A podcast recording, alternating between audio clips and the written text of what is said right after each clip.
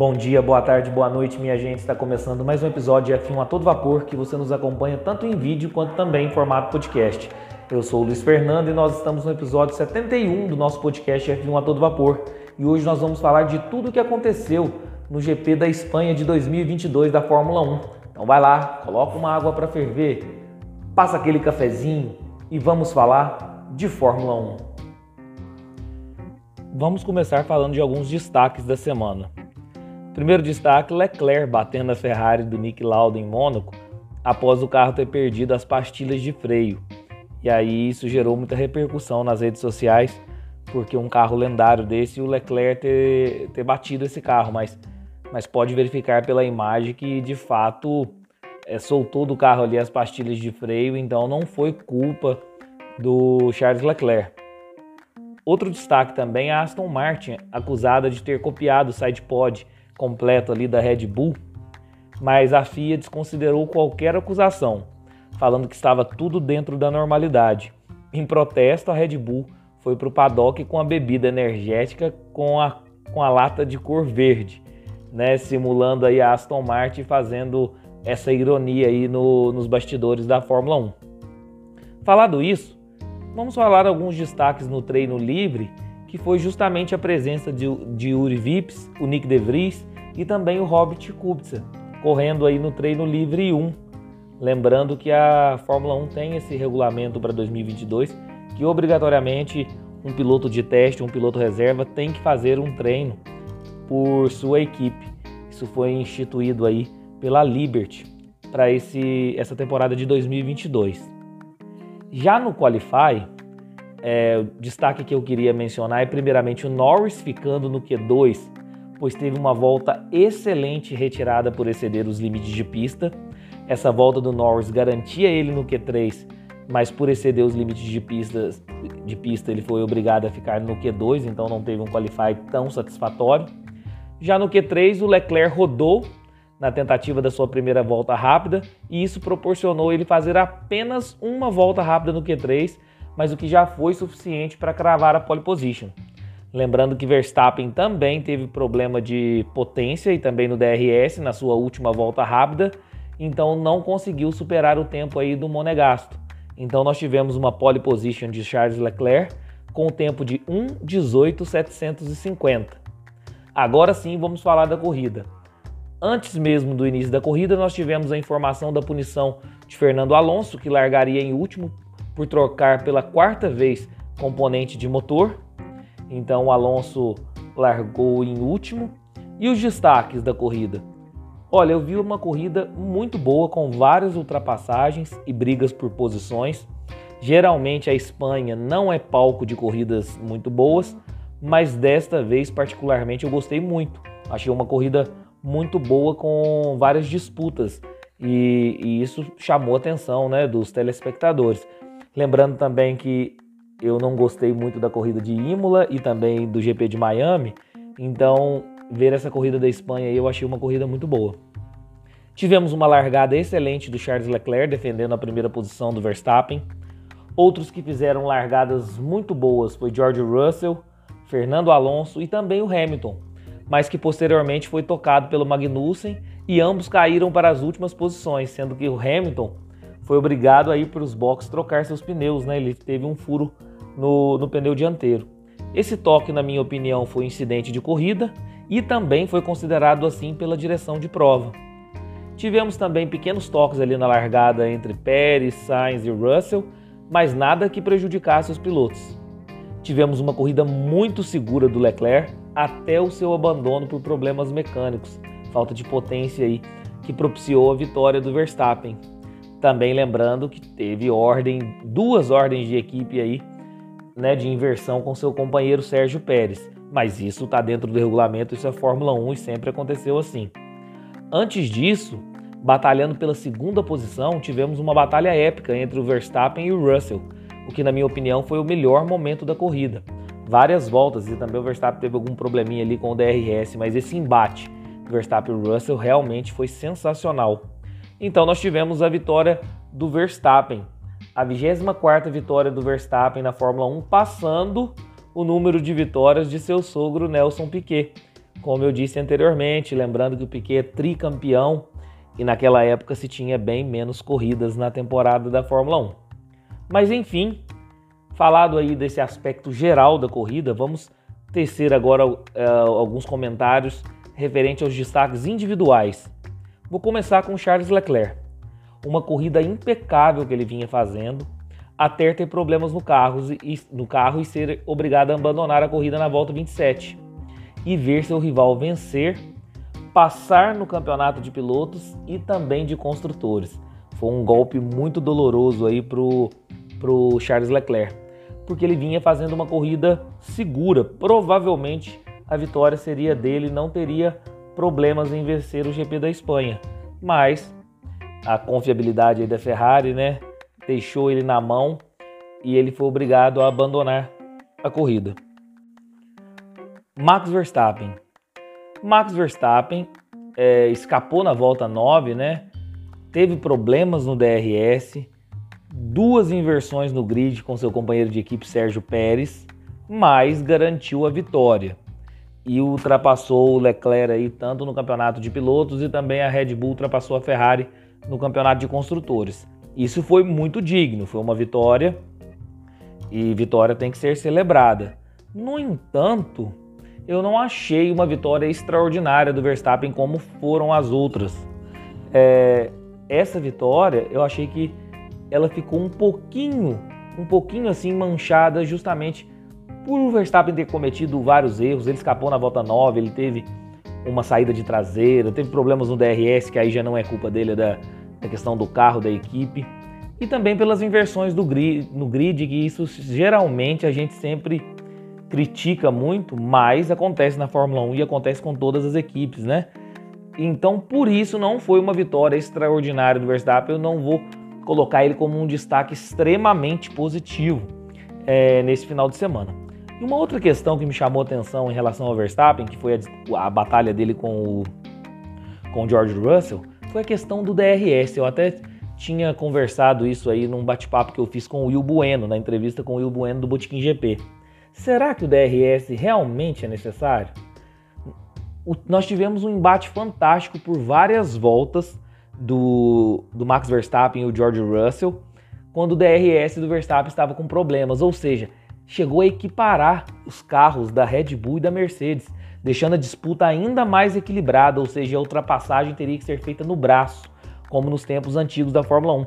E aí eu fico me questionando, será que é necessário o DRS? Você vê um embate desse, onde a Mercedes, que tem um carro inferior ao da Red Bull, consegue equilibrar as coisas e a ultrapassagem tem que ser puramente no braço, não seria muito mais é, vantajoso para a categoria do que um, um artifício, uma questão artificial que é o DRS? Então fica esse questionamento, deixa aí na, na caixa de comentários aí a opinião de vocês em relação se é realmente necessário o DRS. Próximo destaque: P3, George Russell conseguindo um pódio para Mercedes, uma corrida impecável, fez uma largada muito segura, defesas impecáveis, seja contra o Pérez em alguma parte da corrida, seja contra o Verstappen em várias voltas, que ocasionou esse clímax aí, que foi o melhor momento da corrida, e ainda garantiu esse pódio. Na minha opinião, foi o piloto do dia. Vamos falar agora um pouquinho do P4, que foi o Carlos Sainz. Para mim, um destaque negativo e eu explico por quê. Ele escapa da pista na volta 7, comete mais um erro. O Carlos Sainz já tá, tá recordistas em erros aí das equipes de ponta desta temporada da Fórmula 1 e teve que fazer uma corrida de recuperação. E com o abandono do Leclerc, ele não conseguiu os pontos preciosos que a Ferrari precisava ele chegou apenas em P4, sendo que ele poderia certamente aí ficar em P2. Então, ainda mais correndo em casa, ele por ser espanhol e errando dessa forma, escapando, para mim o Carlos Sainz é um destaque negativo. Vamos falar aí do Sérgio Pérez, P2 aí, a dobradinha da, da Red Bull, mais uma dobradinha nessa temporada de 2022. Foi uma corrida boa para um segundo piloto, achei o Pérez fez um trabalho razoável, é, ele teve embates aí com o George Russell e não conseguiu ultrapassar o George Russell, mas ele fez uma corrida que se espera do segundo piloto. E também ele respeitou as inversões de ordem de equipe com o Max, que talvez essa vitória poderia ser do Sérgio Pérez se não houvesse as duas inversões de, de posições que teve durante a corrida aí no rádio que a gente viu muito bem. Então o Sérgio Pérez fez uma corrida digna para um segundo piloto, mas também não foi uma corrida sensacional. Bottas P6, esse sim fez uma corrida muito constante, sem erros, garantiu aí um, o P6 estando numa Alfa Romeo. Bottas tem feito um trabalho fantástico na, na Alfa Romeo e tem sido citado em quase todos os vídeos de análise. Então isso mostra a regularidade dele em, em manter boas corridas. Vamos falar um pouquinho do Hamilton, o P5. Uma largada muito boa após o toque né, do, do Magnussen. Ele teve que fazer uma corrida de recuperação. Mas nessa corrida de recuperação, a gente pode ver na transmissão que ele vinha fazendo volta mais rápida diversas vezes na corrida. E isso mostra que, que ele está com uma gana de, de querer sempre melhorar, sempre ultrapassar e tentar o melhor lugar possível com a sua Mercedes. E realmente ele conseguiu um sensacional P5 para quem teve em P19 quando, quando ele teve esse toque com o Magnussen. Então, ele cai para P19 e consegue um P5, fazendo diversas vezes a volta mais rápida da pista. Então, um destaque muito positivo para o Lewis Hamilton, que foi considerado piloto do dia pela votação popular. E por fim, dos nossos destaques individuais, Fernando Alonso. Fernando Alonso fez uma largada sensacional, cinco posições na largada. Lógico, contando com Hamilton e Magnussen, é claro, porque os dois se tocaram e foram para o final do grid mas mesmo assim ele ganha cinco posições na largada, uma corrida muito sólida em casa e ele largou em último por conta da punição da troca de componentes de motor, largou em P20 e conseguiu um P9 e bons pontos para a Alpine. Então esse sim fez uma corrida digna em casa, coisa que para mim o Carlos Sainz não, mas essa é a minha opinião, podem discordar. Nós tivemos o, os abandonos na corrida do Charles Leclerc, problema de potência do motor, e o Guan Zhou por problemas mecânicos. Punições na corrida: 5 segundos para o Alexander Albon por exceder os limites de pista. Lembrando que o Hamilton quase teve essa punição também, aí chegou a ter até aquela bandeira de advertência. Piloto do dia para votação popular: Lewis Hamilton. É um, para mim foi o George Russell, o meu voto foi no George Russell, mas eu entendo também quem votou no Lewis Hamilton, porque realmente ele fez uma corrida sensacional. Volta mais rápida da corrida: Sérgio Pérez, 1:24.108.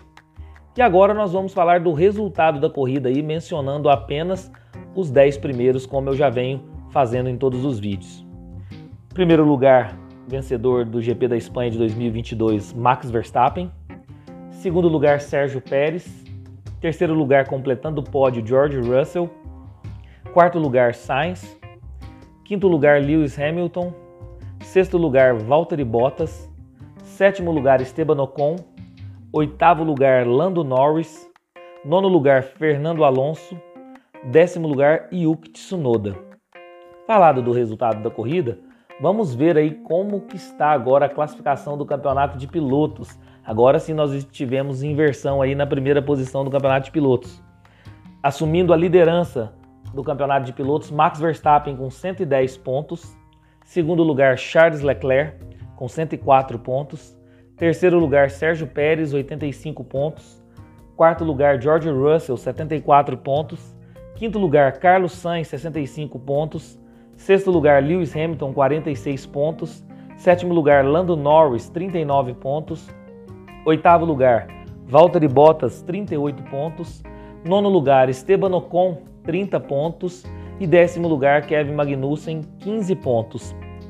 Tivemos também inversão aí na primeira posição do campeonato de construtores. Agora assumindo a liderança no campeonato de construtores, nós temos a Red Bull com 195 pontos.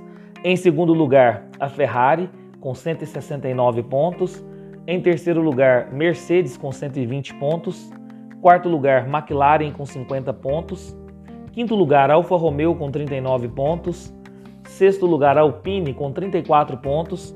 Sétimo lugar, Alfa Tauri com 17 pontos. Oitavo lugar, a Haas com 15 pontos. Nono lugar, Aston Martin com 6 pontos. Em décimo lugar, a Williams com 3 pontos. Falado aí do, da classificação de pilotos e construtores, vamos analisar os palpites que eu dei durante a, a semana aí na segunda-feira no vídeo do que esperar para o GP da Espanha. Eu apostei numa pole position do Charles Leclerc, eu acertei. Apostei na vitória do Max Verstappen, também acertei. Coloquei um segundo lugar para o Charles Leclerc, eu errei porque o Charles Leclerc abandonou a corrida e esse segundo lugar foi do Pérez. E o terceiro lugar eu apostei no Carlos Sainz, também errei porque deu George Russell aí completando o pódio no GP da Espanha. Volta mais rápida eu atribuí a Max Verstappen e também errei porque foi do Sérgio Pérez. Então eu acertei a pole position e acertei o vencedor. Restante aí eu errei. Próximo GP, pessoal. GP de Mônaco, na próxima semana já, nos dias 27 a 29 de maio. Nós também faremos aí o vídeo do que esperar para o GP de Mônaco. Pessoal, esse foi o vídeo de hoje, espero que tenham gostado. Deixe o like no vídeo, se inscreva no canal, ative o sininho para receber todas as notificações de vídeos novos. Se você estiver nos acompanhando via podcast, avalie o nosso conteúdo. Isso é sempre importante e fortalece muito o nosso projeto, tá bom? Um abração a todos e fiquem com Deus.